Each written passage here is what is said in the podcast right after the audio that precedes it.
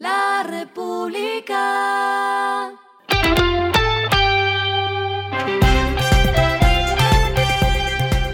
Al final de la jornada, esto es lo que debes saber sobre el comportamiento de los negocios, las finanzas y la economía. Las movidas de hoy fueron.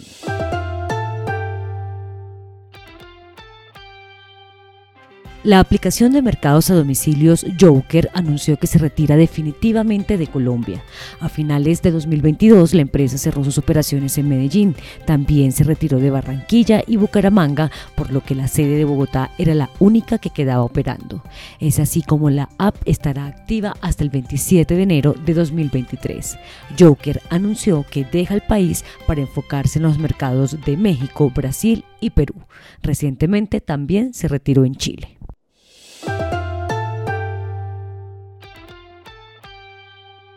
La aerolínea LATAM prevé que su operación en Colombia aumente 113% en enero en comparación con el mismo mes de 2019.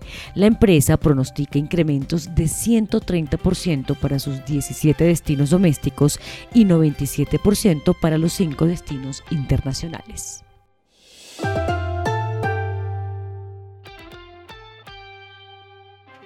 La multinacional Kimberly Clark, productora de artículos de aseo, anunció que invertirá 20 millones de dólares en el país en los próximos dos años. Esto para seguir aumentando la capacidad productiva y ejecutar programas de sostenibilidad en el tema del agua. Lo que está pasando con su dinero.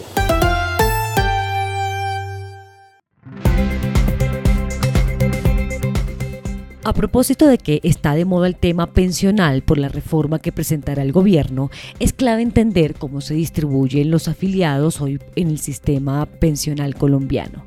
Según las últimas cifras publicadas por la Superintendencia Financiera con corte a octubre de 2022, 25,8 millones de personas están afiliadas al sistema, de las cuales 18,63 millones de personas están en el régimen de ahorro individual con solidaridad que administran las AFP y 6,77 millones de personas están en el régimen de prima media de Colpensiones.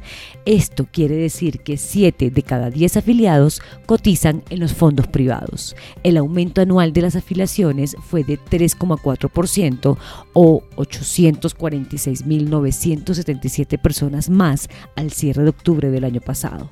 De este total, 54,9% son hombres y 45,1% uno son mujeres.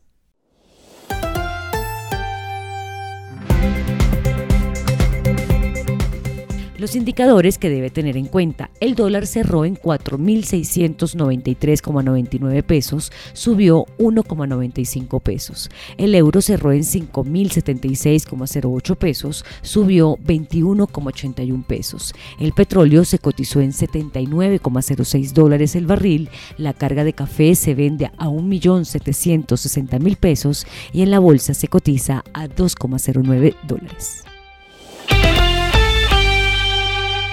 Lo clave en el día.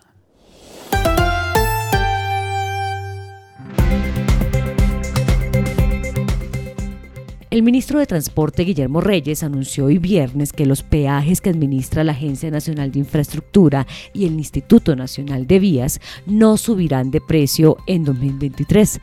Cada año las tarifas de los peajes aumentan la inflación. Para este año los montos deberían haber subido 13,2% según el IPC de 2022, pero tal como lo anunció el funcionario no será así. La ANI tiene 103 peajes y hay 20 en camino de las 29 concesiones que avanzan en Colombia, mientras que el Invías tiene 30 casetas. A esta hora en el mundo.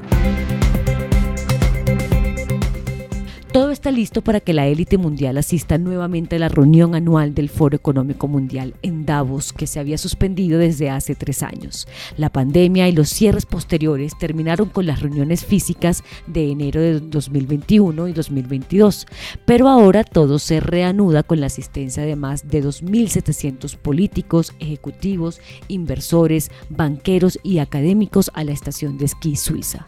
Asistirán al menos 100 multimillonarios, la mayor parte de ellos provienen de los Estados Unidos.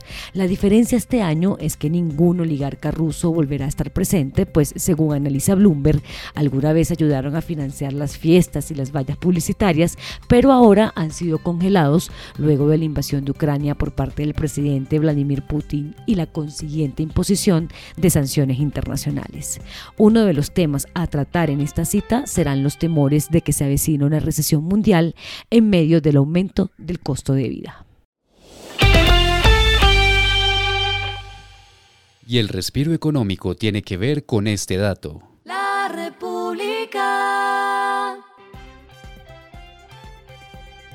El Club Junior anunció hoy al mediodía la contratación del mediocampista Juan Fernando Quintero, exjugador del River Plate y quien había finalizado su contrato con el equipo argentino. El mediocampista de la selección Colombia habría llegado por una suma de 2 millones de dólares anuales e integrará las filas del equipo Tiburón por las próximas tres temporadas.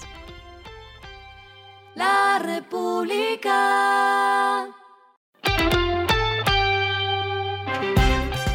Finalizamos con el editorial de mañana.